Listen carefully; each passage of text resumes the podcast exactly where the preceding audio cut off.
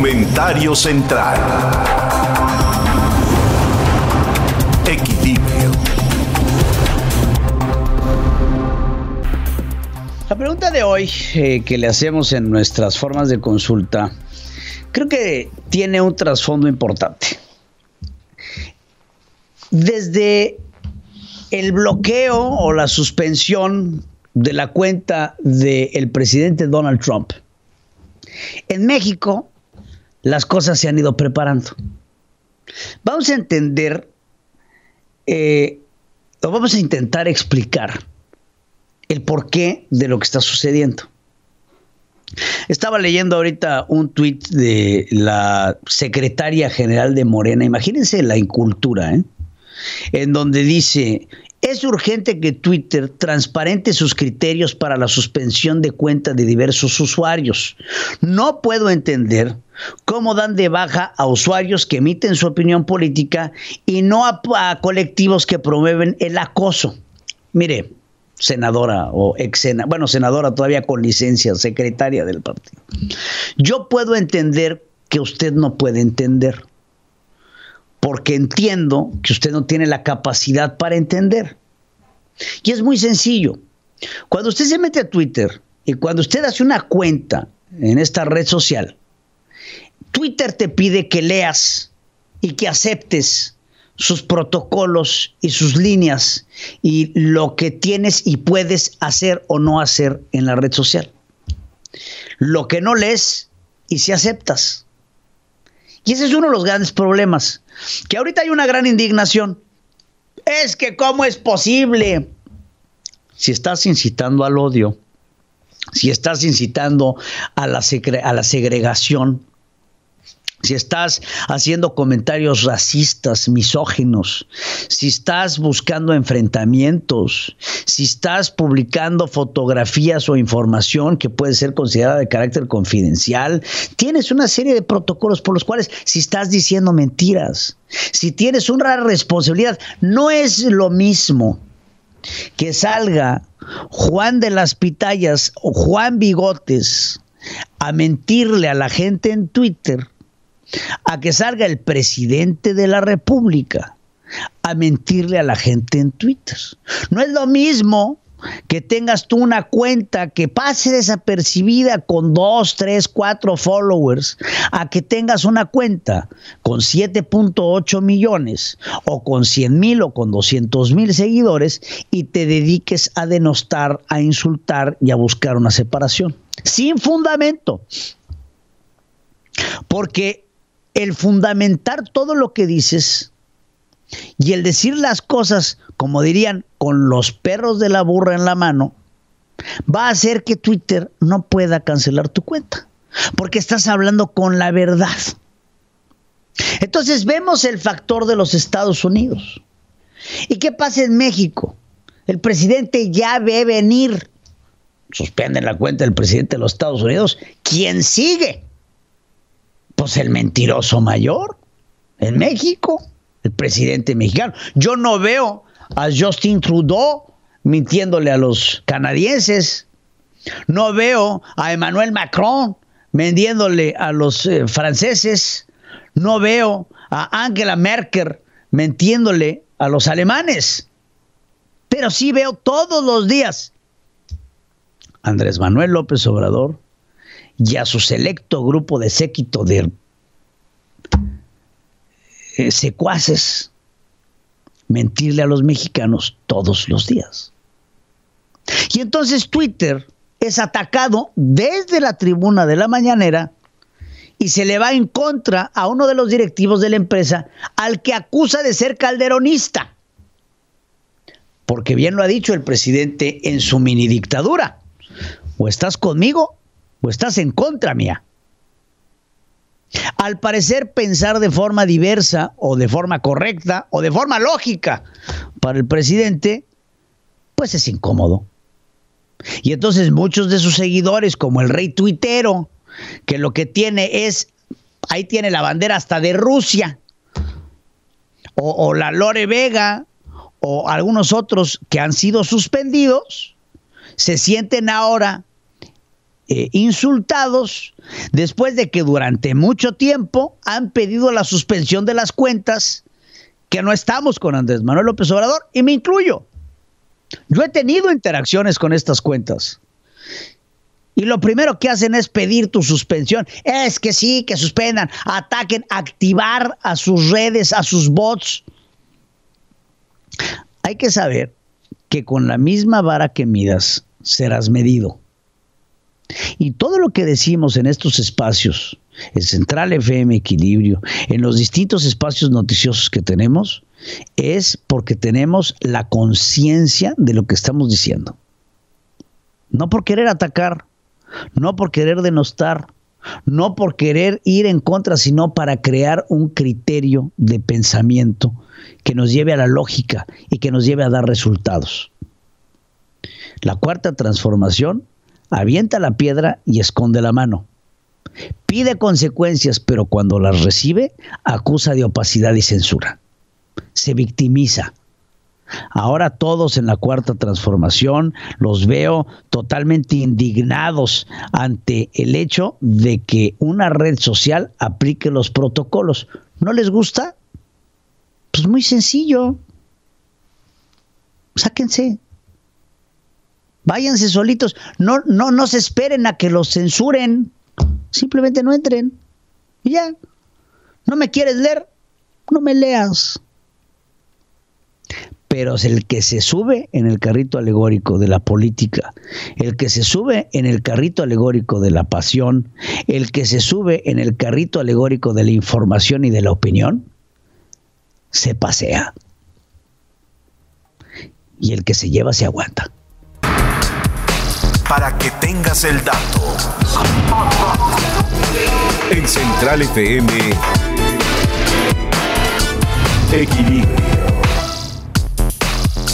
Para que tengas el dato, investigadores de las universidades chinas de Xinjiang, Ningbo y de la tecnológica de la tecnológica Dongguang desarrollarán nuevas alternativas de baterías recargables con la idea de ir más allá de las iones de litio que son las más utilizadas actualmente debido a que el suministro limitado, hay un gran interés de exportar materiales más abundantes para elaborar las baterías cada vez más eficientes. El equipo mencionado trabaja en acumuladores de iones de sodio, a lo que añaden ánodos de carbono de alto rendimiento que refuerzan los niveles de funcionamiento que hasta ahora eran el inconveniente más importante del esquema. Fue así que lograron un ánodo de carbono dopado con oxígeno y fósforo que genera un mejor rendimiento electroquímico con una vida útil potencialmente más larga y mayor duración para cada carga de batería para que tenga usted el dato. Oigan, qué interesante porque se han fijado cómo las pilas han ido evolucionando. Eh, de tiempo acá, las pilas tienen un uso, ¿no? Entonces, digo, lo ven ustedes en todos los días en sus celulares, en sus laptops, en todo lo que utilizan diario con electrónicos. Entre más los usas, más rápido se acaba la pila, ¿no? Entonces, esta tecnología que están desarrollando con estas baterías de iones de sodio, lo que buscan es darle más vida a la y que no tengas que andar este eh, eh, para todos lados y tienes que andar con una pilita por todos lados, ¿no? Del Instituto, del Instituto Fresnel de Francia ha desarrollado un nuevo proceso basado en rayos láser que permite la impresión en 3D de objetos de formas complicadas a partir de vidrio.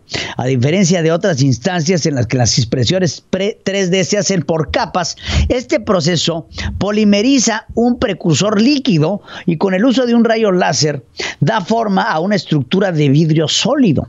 La nueva técnica es utilizada para fabricar objetos con gran complejidad tridimensional sin optar por un enfoque clásico de capa por capa, lo que complica los detalles de una estructura más intrincada. Mediante este proceso se ha podido crear una amplia variedad de objetos de vidrio de cisle que van desde miniaturas de una bicicleta hasta una Tour Eiffel, sin poros, sin grietas, sin uniones específicas, simplemente una estructura sólida en una impresión 3D en donde no hay tanto como una unión de nada, simplemente una impresión perfecta para que tengas el dato. Mediante este proceso se ha podido crear una amplia variedad de objetos que vale mucho la pena. Astrónomos de la Universidad de Leiden Bajos descubrieron un torbellino de polvo y escombros en órbita en torno a una estrella, una estrella bastante joven, de la que indicaron podría estar dando forma un exoplaneta. ¿Qué son los exoplanetas? Son los planetas que están fuera de nuestro sistema solar. Nada más para que tengan una idea, eh, se tiene un cálculo de los exoplanetas que podríamos estar descubriendo. Ahorita debemos de tener descubiertos unos 4.000 exoplanetas. Eh, sin embargo, el cálculo de la cantidad de exoplanetas que puede haber fuera del universo que nosotros habitamos es tanto como eh, tanto como arenas hay en un desierto. Es verdaderamente infinito.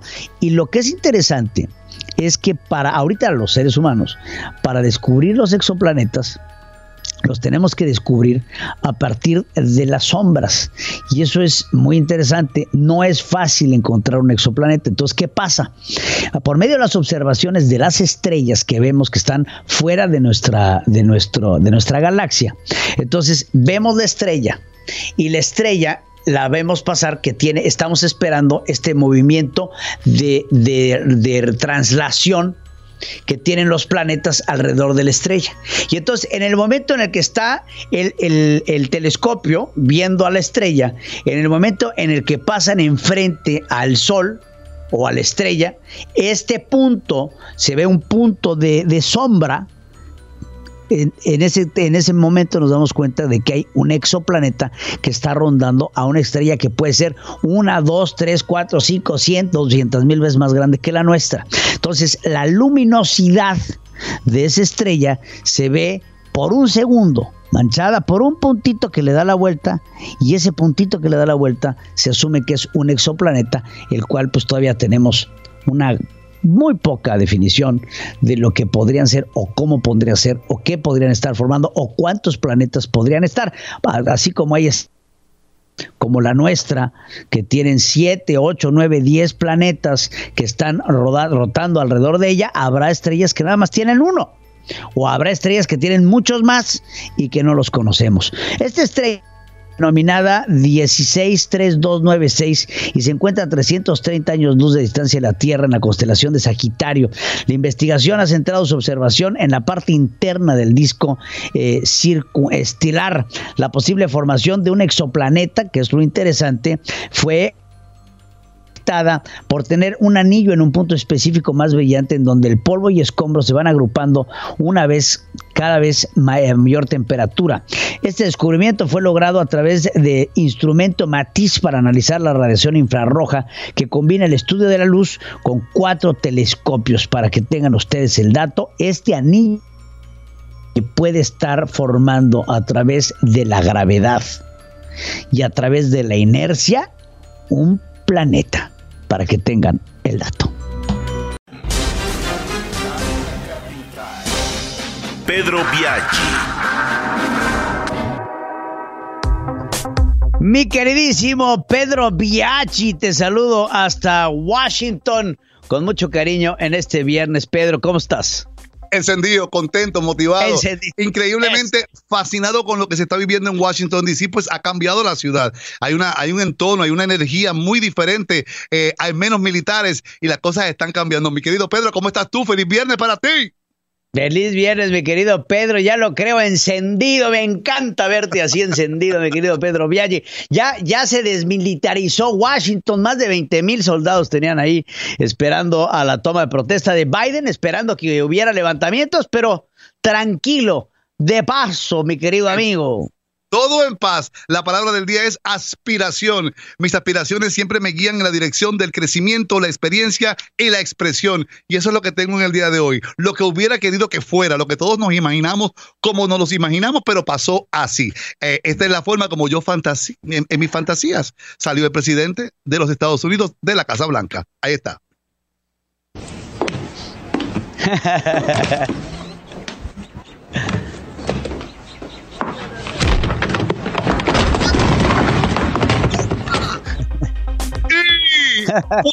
Francisco. ¡Fuera! La nación ayer amaneció creo que muy diferente. Todos nos levantamos con un, con, con un sentido de espíritu eh, alegre. Eh, y este es un ejemplo de cómo se levantó la nación americana el día después de la toma de la, de la presidencia de los Estados Unidos. Así fue.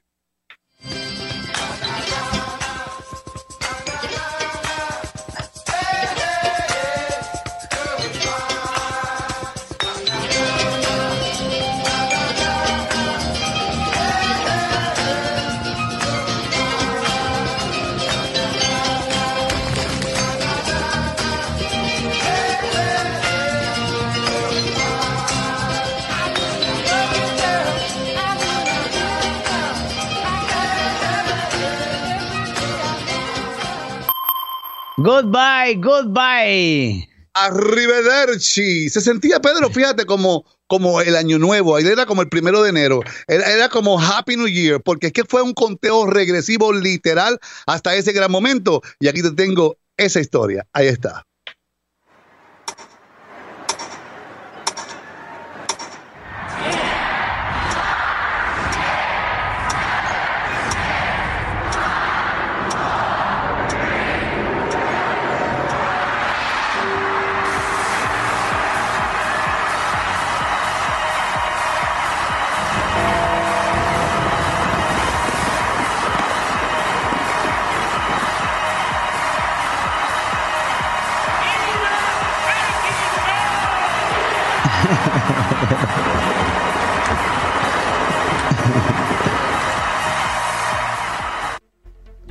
todo el mundo festejando, mi querido Pedro. Todo el mundo contento, todo el mundo celebrando, pues es un momento en que la historia trasciende, obviamente, vivimos el peor momento eh, como americanos, la tortura psicológica, el abuso a los inmigrantes, tantas, tantas y tantas cosas que pasaron que, bueno, solo el tiempo se encargará de que las cosas vayan cambiando. La persona menos invitada, la menos, la peor recibida en el Capitolio definitivamente, y el que nadie quería ver era a Pence. Lo tenían ahí como una misma mosca en el mismo medio. Él aprovechó el primer momento que tuvo para salir corriendo de ese evento. Y aquí está. You God, so help me God. Congratulations, Mr. President.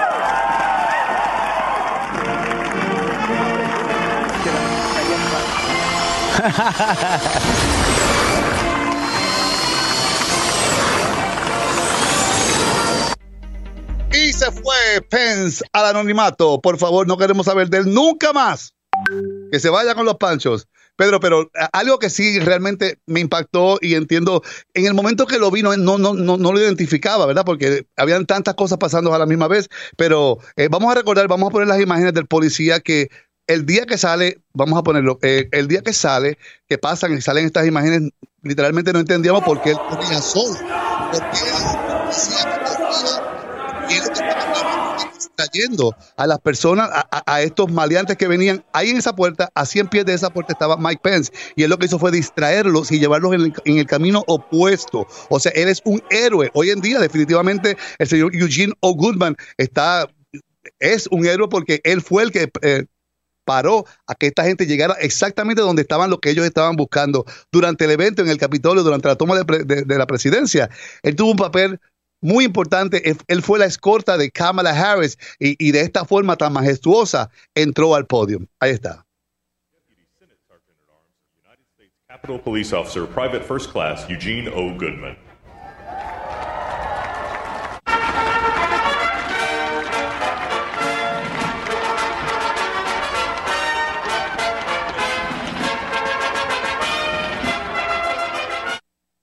Él no entendía. Qué, qué, bonito homenaje, ¿eh? qué bonito homenaje a él. Eh, que, algo que me quiero imaginar en su vida se hubiera imaginado, ¿no? Nunca se hubiera imaginado. Bueno, en el momento que lo que él vivió fue realmente inesperado y, y, la, y se le criticó mucho porque la gente no entendía qué hacía, porque él corría, porque estaba solo, pero él estaba estratégicamente llevando a esa gente lejos de donde estaban las personas que ellos estaban buscando. Pedro, eh, anoche tuve una pesadilla, dormía y, y, y, en mi pesadilla, esto fue lo que escuché. Ahí está. We are going to build a great wall along the southern border, and Mexico will pay for the wall. Believe me. no, no. Otra vez no. puede ser. Pedro, una You're semana. gonna get tired of so much winning. ¿Qué, muchacho? Winning, creo que eh, la culminación del evento fue espectacular. Creo que hemos pasado la página y estas imágenes que nunca se vieron y la cantidad de fuegos artificiales que utilizaron sin precedente crearon, creo que un momento histórico. Y aquí está la despedida de esta noche, de, de esta noche tan importante, el día 20 de enero. Ahí está.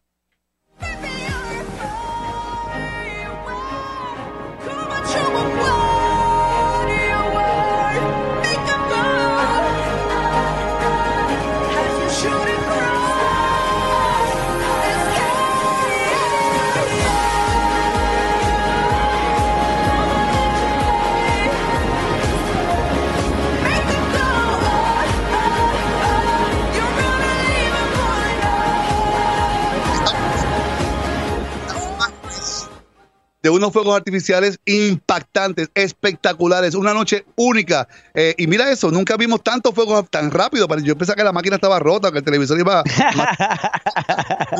Era así, literalmente en vivo con la cantante Katy Perry. Pedro, esto es lo que tengo en el día de hoy. Toda esta información vive en Central FM Online. Y por supuesto que te invito a que me sigas a través de Pedro Biaggi Show. Para ti, un excelente fin de semana. Bendiciones y hasta la próxima. Igualmente, mi querido Pedro Biaggi, impresionante. Te mando un abrazo hasta la capital. Mi querido Pedro, compañero. México es impresionante, es cultura y mucho más.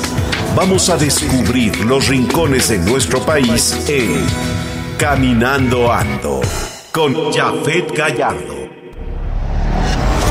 Mi querido Jafet Gallardo, aquí en Caminando Ando, háblanos del pueblo mágico de Valladolid, allá en Yucatán. Llévanos por este conducto a viajar un poco, mi querido Jafet. Te saludo con mucho gusto.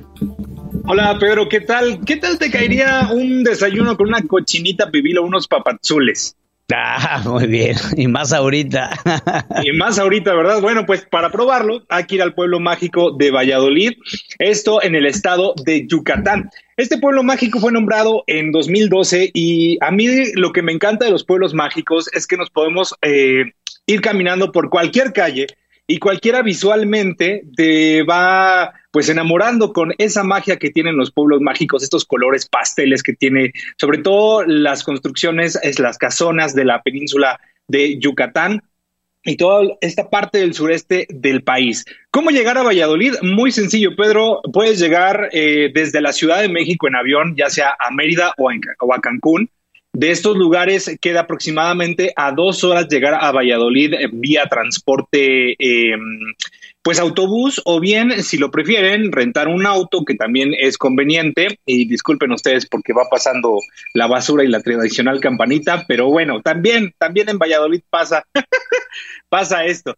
Entonces, ya cuando llegan a Valladolid, se van a enamorar de su centro histórico, su plaza principal, su iglesia de San Servacio, que esta iglesia, pues la tumbaron eh, y la volvieron a, a, construir. Esta es la, la, la pequeña eh, curiosidad de esta iglesia durante la guerra de castas. Dijeron, no, vamos a tirar esta iglesia desde cero y la volvieron a construir con diferentes posiciones, pero que hoy en día se ha convertido en un ícono de Valladolid. Es una ciudad muy tranquila, muy segura.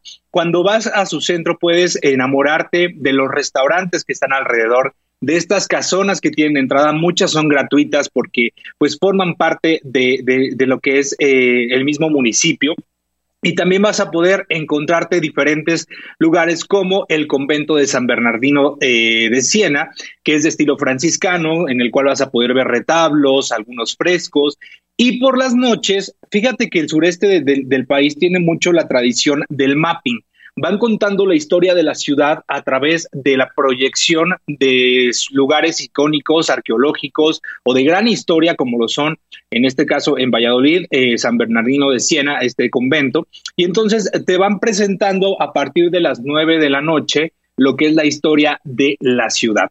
Además, déjate comento, Valladolid sí, obviamente es parada obligatoria para que quiera conocer un poco más acerca de la península, pero también es una escala para que vayas a ver los diferentes atractivos que hay a su alrededor o muy cerca de ahí, como lo son los cenotes. Eh, Yucatán está lleno de cenotes y, hay muchísimos muy hermosos, eh, diferentes rangos de actividad. Cada uno tiene como su, su propia peculiaridad, peculiaridad eh, como el cenote es así. Uno de los más visitados es el cenote Suitún. Este cenote porque tiene como una especie de plataforma en la cual se llevan diferentes rituales y de acuerdo en la página de la Secretaría de Turismo de Yucatán, ahí pueden ver las diferentes actividades que se va a tener en, este cenote para que también uno, no te toque con mucha gente, eh, están controlando mucho esa parte.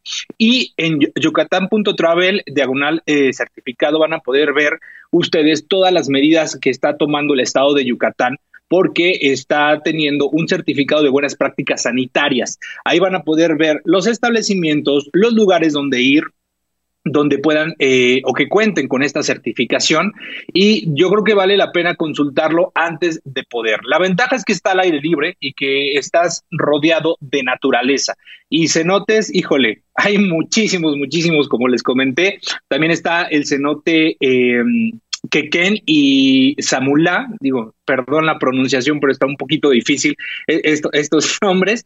Y si nos vamos por la zona gastronómica o por la situación deliciosa de la gastronomía de nuestro país, bueno, pues Yucatán tiene esa mezcla prehispánica, pero también europea, que con la conquista de los españoles se unió esa fusión gastronómica, dando como resultado la cochinita pibil, la sopa de lima, que es deliciosa y una tradición ir a a Yucatán y probar la sopa de lima. Eh, los huevos mutuleños también es una gran delicia, los papazules, el pokchuk. El pokchuk es delicioso, es, es, un, es un cerdo, es, es milanesas de cerdo eh, a las brasas, pero también llevan un poquito de jitomate y que de verdad es una gran, gran delicia, Pedro. De verdad que cuando vayan a, a un pueblo mágico o a cualquier rincón de nuestro país, yo siempre les recomiendo. Uno, prueben su platillo típico para que no les cuenten.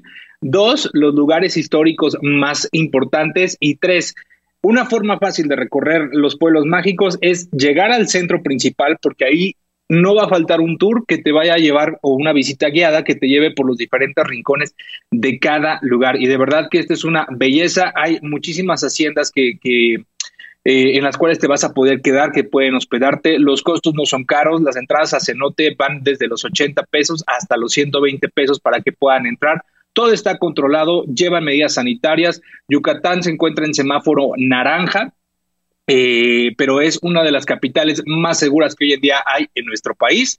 Así que sin más ni menos, caminando ando la sección del día de hoy, si, si se la perdieron o si quieren recordar las demás eh, visitas que hemos tenido de México en centralfmonline.com, ahí lo pueden encontrar.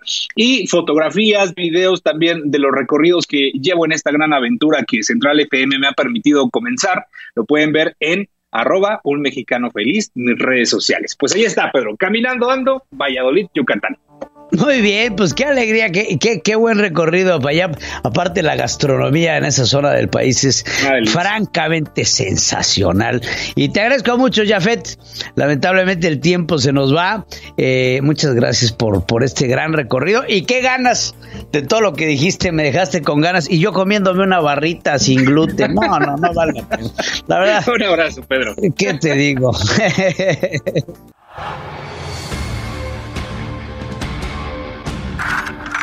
La humanidad también sueña en colectivo. Hablemos de cine con Ricardo Colorado. Mi querido Ricardo Colorado, hablemos de cine. ¿Qué me tienes en este viernesito? Candidatos a los Óscares, plataformas. Platícanos, Ricardo. Pedro, ¿cómo estás? Te saludo, te abrazo bien y de buenas. Pues sí, Pedro, fíjate, hay muchas cosas que están sucediendo, especialmente con el tema de las redes sociales. Un Twitter se hizo viral y se lanzó una sola pregunta, Pedro. Fíjate. Mm. Preguntaron, eh, si una sola persona pudiera rodar una película biográfica de Donald Trump, ¿a qué director elegirías? Y mira, las respuestas fueron muy variadas.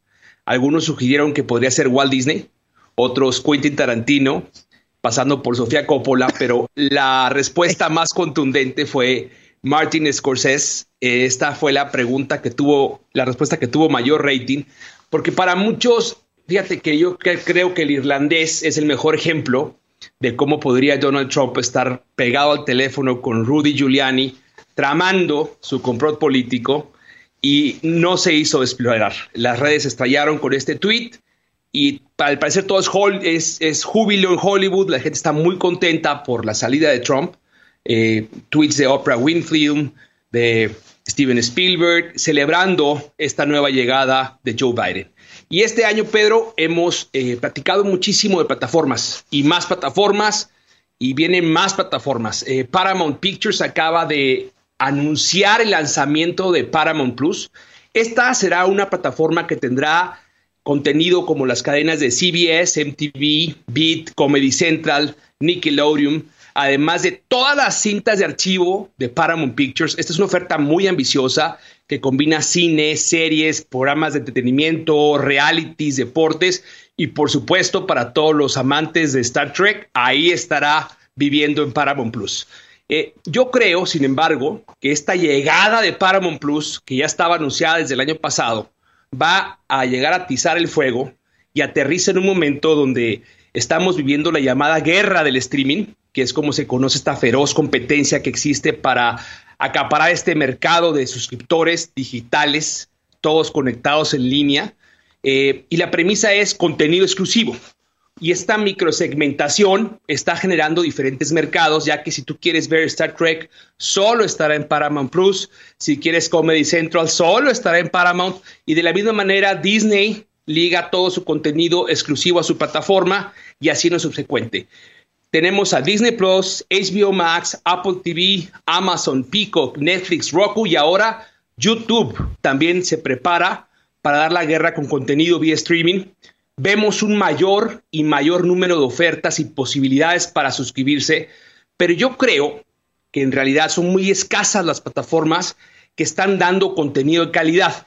Y si bien es cierto que hoy en día tenemos más jugadores y más opciones para ver, también es cierto que tendríamos que tener una cartera más gorda para poder suscribirnos a todas las ofertas que hay en la red. Eh, estamos viendo eh, una barra de buffet de contenido donde lo que hay es, digamos, películas y series en abundancia, pero no necesariamente de calidad.